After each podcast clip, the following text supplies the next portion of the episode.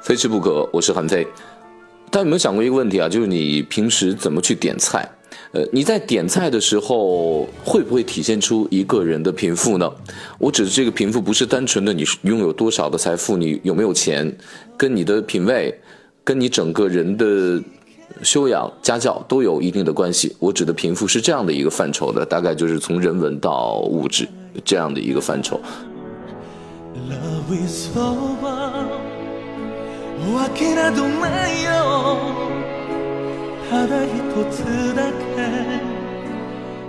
所以之前，呃，有人在网上做过一调查，就是说，那你在吃饭的时候是喜欢一个什么样的男朋友，就更容易追到？你约会的时候，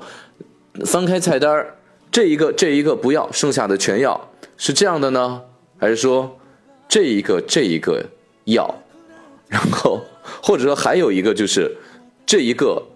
来三份儿？就是大概有这么几个类型，到底呃哪一个男生更容易去追到这个女生，或女生更喜欢哪个？但最终的结果还真的就是偏土豪的，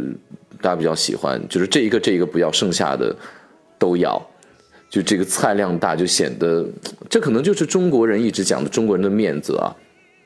或者我们讲讲究这样的排场。我们如果说要跟一个人第一次要见面的时候呢，我们喜欢把这个事情搞大。包括我经常就在讲，我就说，你看现我我不说现在，以前比如隋炀帝曾经招待一个外国使者来中国的时候，他为了显示中国之强大，就带他们到市场上去。你看，我们这个市场上有牛有羊，有各种饼、各种吃的、用的，什么衣服啊，什么都特别的好，我们都不要花钱的，大家随便拿。然后那些使者们真的哦不花钱，那我们就随便拿。结果那些个老板们都要哭了，就是一个面子和排场，然后觉得说我不能丢面儿，我今天这个场面也撑足了，就是这样，嗯，就是嘴硬。我 我是觉得在这种事情上的时候，我们更像是白羊座，因为白羊座就是永远面子一定要特别好，就是表面上看起来好风光，那有可能船袜都已经掉了一半，就这种感觉。好了，为什么讲这个话题？我前两天也发了一篇文章，就是说，我觉得我最近得了一种穷病，就是感觉就是很快就是有这样的问题，就是或者说我穷或者穷过，就这样的事情是完全可以体现在吃上面的。就比如说点菜的时候啊，呃，我现在呢最近点菜的这个风格就是什么能吃饱就吃什么。你其实很容易解释，就比如我爱吃面，我就要一定要点一个面的什么的，就显得好像。对吧？就是会饿到你吗？我会是解释为说，因为陕西人每天都要吃面。像我之前点菜，因为这么多年做美食节目，尤其是每天那时候要去各种餐厅去吃饭的时候，有时候一天要去三四家餐厅试菜什么的时候，我就尽可能的给自己留更多的肚子在后面。所以每一个菜的话，我吃都不会吃超过三口。那那个那个时间的我的整个点菜的风格，大概就是第一点原则哈，我的习惯。第一点，这个菜我爱吃，或者这个食材我爱吃。比如这个应季的秋葵上来，我要吃秋葵，那我今天就会，这是第一点。比如或者说茭白来了，或者说啊大闸蟹，金秋的大闸蟹，那我就会把它放在首选的位置，爱吃。第二点就是它量不大，因为一个人或者人少的时候点菜很尴尬，就你点两个菜一个人多了一个菜，你感觉好像品种又太少了。所以我非常喜欢去餐厅，这种给的量比较小的餐厅，都一小点儿一小点儿。我尤其是喜欢这个本帮菜、淮扬菜的餐厅的原因就在这儿，或者说去吃广东的茶点，它都很小，它不会让你一口吃饱的那种。还有一个就是尽可能啊，就是品种多一点点，少且品种多，这是我之前点菜的一项的一个原则。但最近呢，我通常就会点一个量很大的东西，一次性吃饱。嗯，你比如说，咱咱们就是很多人聚会，我吃饭的时候毛病很多。如果说点了一桌菜，大多数人就显得没有那么兴奋对这个菜，对这一桌菜。又或者说，我对很多菜不太满意的话，我其实都吃不饱。所以我一直在说，一个人过好的话，就一人吃饱全家不饿，要享受这一人食的过程。我就很少去人很多的这种。应酬上面，但是除了跟很好的朋友们一起来聚会或者举办家宴这种 party 是 OK 的，没有问题。而且我点菜有一个习惯，我前一段时间看圆桌派的时候呢，那个陈小青就《舌尖》的总导演，他其实有在，呃，聊过，就是点菜的时候不要漏掉那种缝里的或者那种小的那个。其实我点菜大部分时间都是在花，我有时候甚至于花过半个小时时间、一个小时时间来研究菜单，我就坐那慢慢看，研究菜单。呃，不要去看别人给我介绍他们是什么风格的餐厅。然后我就研究菜单，看一看每一桌都点了什么菜之后，我才确定要点什么样的菜，然后点足够量的菜我去吃就好了。就尽可能把你的心思放在享受食物本身上，而并非其他外围的因素。呃，甚至你有时候都忘了这个餐厅的环境有多么的重要。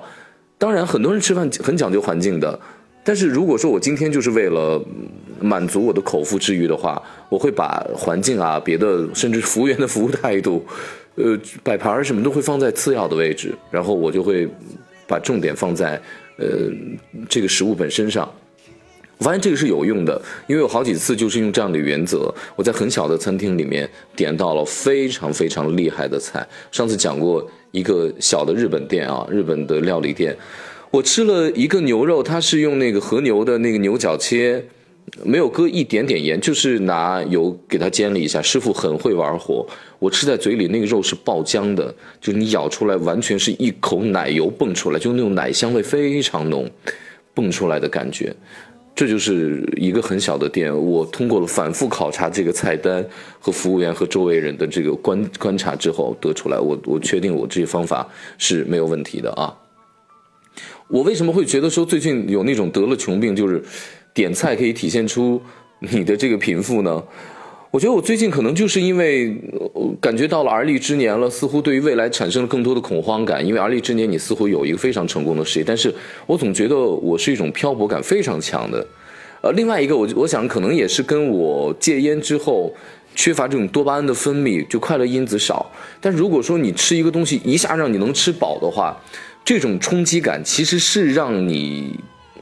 有刺激的，这种刺激会让你觉得有满足感，就是你吃的很撑很饱，但实际上也会有罪恶感，因为你觉得你会变胖。但是，就是身体分泌多巴胺的那种，会减少你的惶恐和那种对生活的不确定性。我想可能是有一定的关系。我妈给我讲过一个就是非常典型的，我认为是多巴胺分泌的这么一个事情啊，就说把满足刻在心里的事儿。就是小的时候呢，计划经济。他们兄弟几个人就饿到差点啃树皮，因为按量分配嘛。就那天真的就家里面就没有米了，没有面了。然后那天就等着外公下班回家，领了工资买了面之后到家。然后那天外公他就觉得挨饿的日子啊，爸爸回来的就是足够的晚，足够的慢。然后回来之后呢，我外婆都没有来得及发面，就烙了一张死面的，里面弄了点野菜的一个锅盔馍，陕西的嘛，焯了几根豇豆。抓了就往嘴里面塞，我妈是老大，得让着弟弟妹妹吃，然后在旁边吞口水，就吃最后的一块我妈后来就告诉我说，她就再也没有吃过这么好吃的锅盔馍和这么好吃的豇豆了。这其实就是一个你的多巴胺分泌的时候得到满足的一个很典型的事件，把满足刻在心里。所以呢，我就在觉得，就是点菜啊，其实有的时候是可以体现出我们的这种贫富的。或者说点菜的时候可以让我们觉得，贫富在点菜的时候有所察觉。不仅在中国，其实我前一段时间看那个美国的任少棠，就是斯坦福大学的语言系和呃这个计算机系的教授，食物语言学里面，他其实真的写过，就是在越贵的餐厅里面啊，你会发现一个规律，就是它的菜品越少，你可选择的越少。因为可以解释，比如说我之前在那个美国的布鲁克林桥下去吃一个米其林三星餐厅，我提前一我们要一个月订，但我那天是临时三天前加的，他们知道我从中国来，最终还是给我加上了。他们给我解释了原因，就说我们今天就订出了十个座，我们厨师就是要非常复杂的工序来准备今天这些食材，如果多来一个人的话，可能都会影响整体菜品的质量，所以他们只能提前订，且